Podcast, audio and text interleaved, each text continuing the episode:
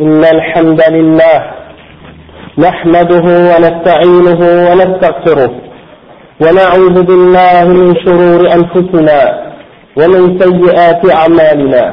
من يهده الله فلا مضل له ومن يضلل فلا هادي له وأشهد أن لا إله إلا الله وحده لا شريك له وأشهد أن محمدا عبده ورسوله. يا أيها الذين آمنوا اتقوا الله حق تقاته. ولا تموتن إلا وأنتم مسلمون. يا أيها الناس اتقوا ربكم الذي خلقكم من نفس واحدة وخلق منها زوجها وبث منهما رجالا كثيرا ونساء. واتقوا الله الذي تساءلون به والأرحام. إن الله كان عليكم رقيبا. يا أيها الذين آمنوا اتقوا الله وقولوا قولا سديدا. يصلح لكم أعمالكم ويغفر لكم ذنوبكم. ومن يطع الله ورسوله فقد فاز فوزا عظيما. وإن خير الكلام كلام الله.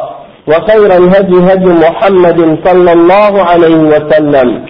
وإن شر الأمور محدثاتها. وكل محدثة بدعة وكل بدعة ضلالة وكل ضلالة في النار. أما بعد عن ابن, عن ابن عباس رضي الله عنهما قال كان رسول الله صلى الله عليه وسلم أجود الناس وكان أجود ما يكون في رمضان حين يلقاه جبريل. وكان جبريل يلقاه في كل ليلة من رمضان فيدارسه القرآن. قال رسول الله صلى الله عليه وسلم حين يلقاه جبريل أجود بالخير من الريح المرسلة. أخرجه البخاري ومسلم. وعن عائشة رضي الله عنها قالت كان رسول الله صلى الله عليه وسلم إذا دخل العشر الأواخر إذا, إذا دخل العشر الأواخر أحيا الليل وأيقظ أهله وشد المئزر. رواه البخاري ومسلم. أيها الناس أيها المسلمون اتقوا الله واعلموا أنكم تستقبلون عشرا مباركة من العشر الأوا... من العشر الأواخر من شهر رمضان التي التي اختصها اختصها الله بالفضائل والأجور الكثيرة والخيرات الوفيرة. وكان رسول الله صلى الله عليه وسلم أجود الناس وكان أجود ما يكون في رمضان.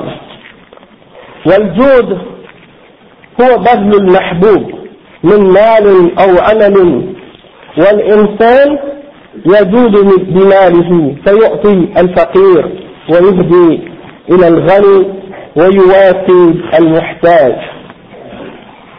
يجود كذلك بعمله فيعين الإنسان في أموره في سيارته في دكانه في بيته. فالجود هو بذل المال أو العمل وربما يدخل في ذلك بذل الجاه. بأن يشفع لأحد أو يتوقف له في جلب في جلب منفعة أو دفع مضرة أو ما أشبه ذلك. وكان النبي صلى الله عليه وسلم كما قال أنس رضي الله عنه أنس بن مالك رضي الله عنه أجود الناس بماله وبدنه وعلمه ودعوته ونصيحته وكل ما, وكل ما ينتفع به الناس كان أجود الناس في رمضان. تفسحوا يا إخوة من إخوانكم من هو قائم الآن لا يجد مكانا. تفسحوا يفسح الله لكم. كان أجود ما يكون في رمضان لأن رمضان شهر الجود.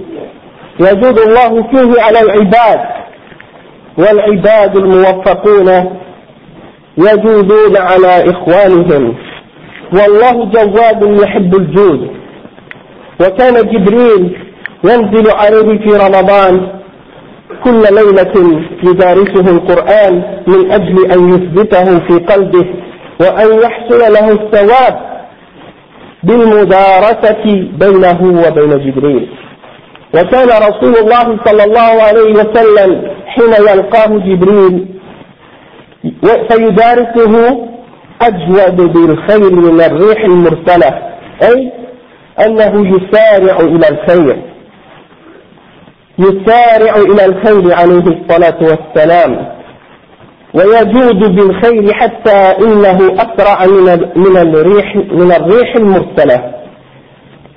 يعني التي أرسلها الله فهي سريعة عاصفة ومع ذلك فالرسول صلى الله عليه وسلم أجود أجود بالخير من هذه الريح في رمضان. وفي حديث عائشة رضي الله عنها أن النبي صلى الله عليه وسلم كان إذا دخل العشر الأواخر من رمضان أحيا الليل أي أحياه بالذكر والقرآن والصلاة والعبادة أيقظ أهله وشد مئزره أي إزاره وأيقظهم ليصلوا. وشد المئزر أي تهبى تأهبا كاملا للعمل والعبادة. لأن شد المئزر معناه أن الإنسان يتأهب للعمل ويتقوى عليه. وقيل معناه شد المئزر أنه يجتنب النساء عليه الصلاة والسلام لأنه يتفرغ, يتفرغ للعبادة وكلاهما صحيح. النبي صلى الله عليه وسلم يتفرغ للعبادة في العشر الأواخر من رمضان ويحيي الليل كله بطاعة الله. يحيي الليل كله بطاعة الله سبحانه وتعالى. فهذا من الجود بالنفس لكنه جود في حق الله. عز وجل. والله هو الذي يمن على من يشاء من عباده عز وجل. وإيقاظ الأهل والأولاد ليشاركوا المسلمين في إظهار هذه الشعيرة ويشتركوا في الأجر والثواب ويتربوا على العبادة. وتعظيم هذه المناسبات الدينية. لا تتركوا أولادكم يتربون على التلفاز وأفلام كرتون و PlayStation ولو كان ولو أنها كانت إسلامية كما يدعي, بعض الناس أن هناك أفلام إسلامية ومثل هذه الأمور. وأصبح الناس يسمون كل شيء إسلاميا ليستحلوا ما حرم الله كالأناشيد الإسلامية. والأغاني الإسلامية والعياذ بالله ومثل هذه الأمور. فيسمون كل شيء إسلاميا حتى يجعلوه حتى يستبيحوه ويستحلوه. فلا تتركوا أولادكم للشيطان أمام التلفزيون أمام الألعاب أمام هذه الأمور. ترب تربوا أولادكم على العبادة. وإنه لمن الخطارة الفادحة. أن ترى كثيرا من المسلمين تمر عليهم هذه الأيام والأوقات والليالي العظيمة وهم وأهلهم وأولادهم في غفلة معرضون. فيمضون معظم الليل فيما لا ينفعهم وربما ناموا عن صلاة الفجر. ومن المحزن جدا أن ترى المقاهي مليئة. وإخوانهم يصلون في المساجد. وقد يقول قائل إن هذا القيام نافلة وأنا يكفيني المحافظة على الفرائض. والجواب عن ذلك أن نقول أن المحافظة على الفرائض فيه خير كثير ولكن ما الذي يدريك أنك أديت الفرائض بالوفاء والتمام؟ فأنت بحاجة إلى النوافل ليكمل بها نقص الفرائض يوم القيامة. قال رسول الله صلى الله عليه وسلم قال الله تعالى انظروا انظروا هل لأدي من تطوع فيكمل بها ما انتقص من من فريضة ثم يكون سائر عمله على ذلك. فأنت مأمور بالإقتداء بنبيك صلى الله عليه وسلم فقد كان يقوم الليل على الدوام. كان يقوم من الليل على الدوام صلى الله عليه وسلم ليس فقط في رمضان. كان يقوم الليل طول السنة. وقد قالت عائشة لرجل عائشة أم المؤمنين رضي الله عنها قالت لا تدع قيام الليل. فإن رسول الله صلى الله عليه وسلم كان لا يدعه وكان إذا مرض أو قالت أو قالت أو قالت كسل صلى قاعدا. فاغتنموا هذه الفرصة لأن هذا الشهر يمر بسرعة.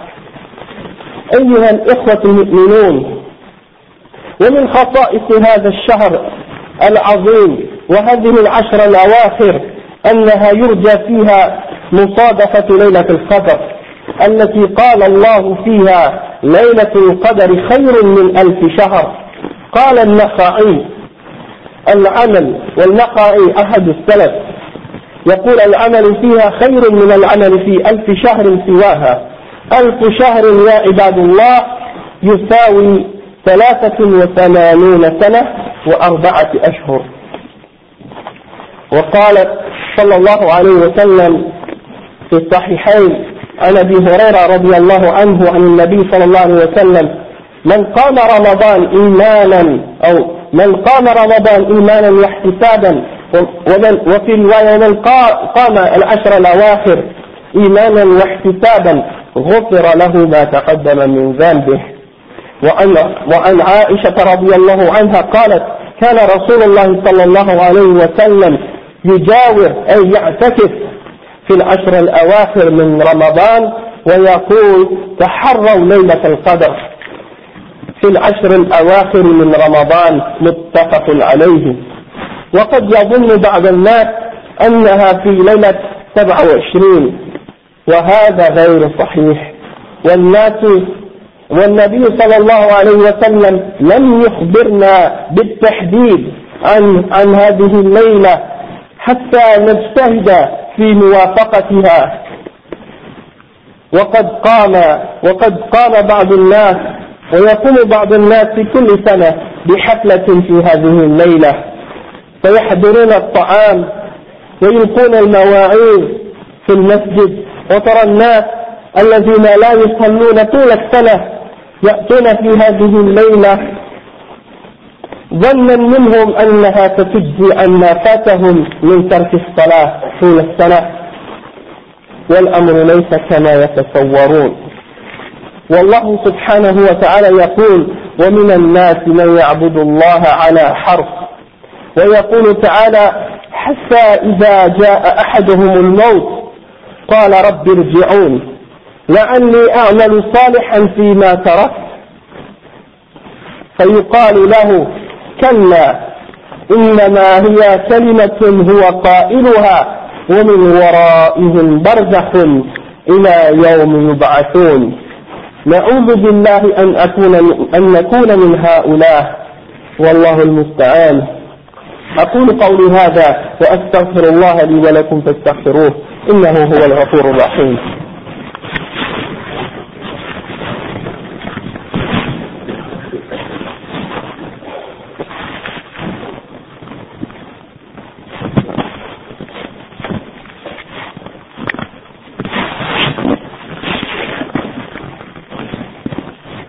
الحمد لله رب العالمين والصلاة والسلام على رسوله الكريم وعلى آله وصحبه أجمعين أما بعد.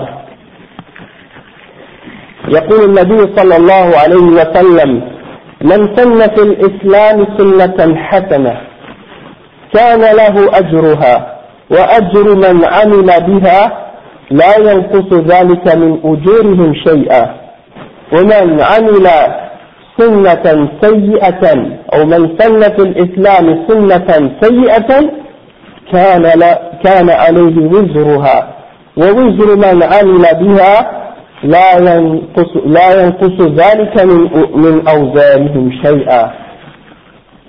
احذروا يا إخوة من أن تكونوا أو تعملوا عملا سيئة فيتبعكم غيركم فيه في هذا العمل.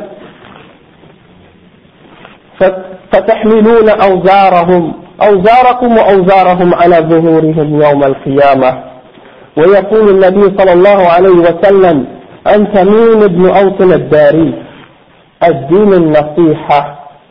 الدين النصيحة. الدين النصيحة. قلنا لمن يا رسول الله؟ قال لله ولكتابه.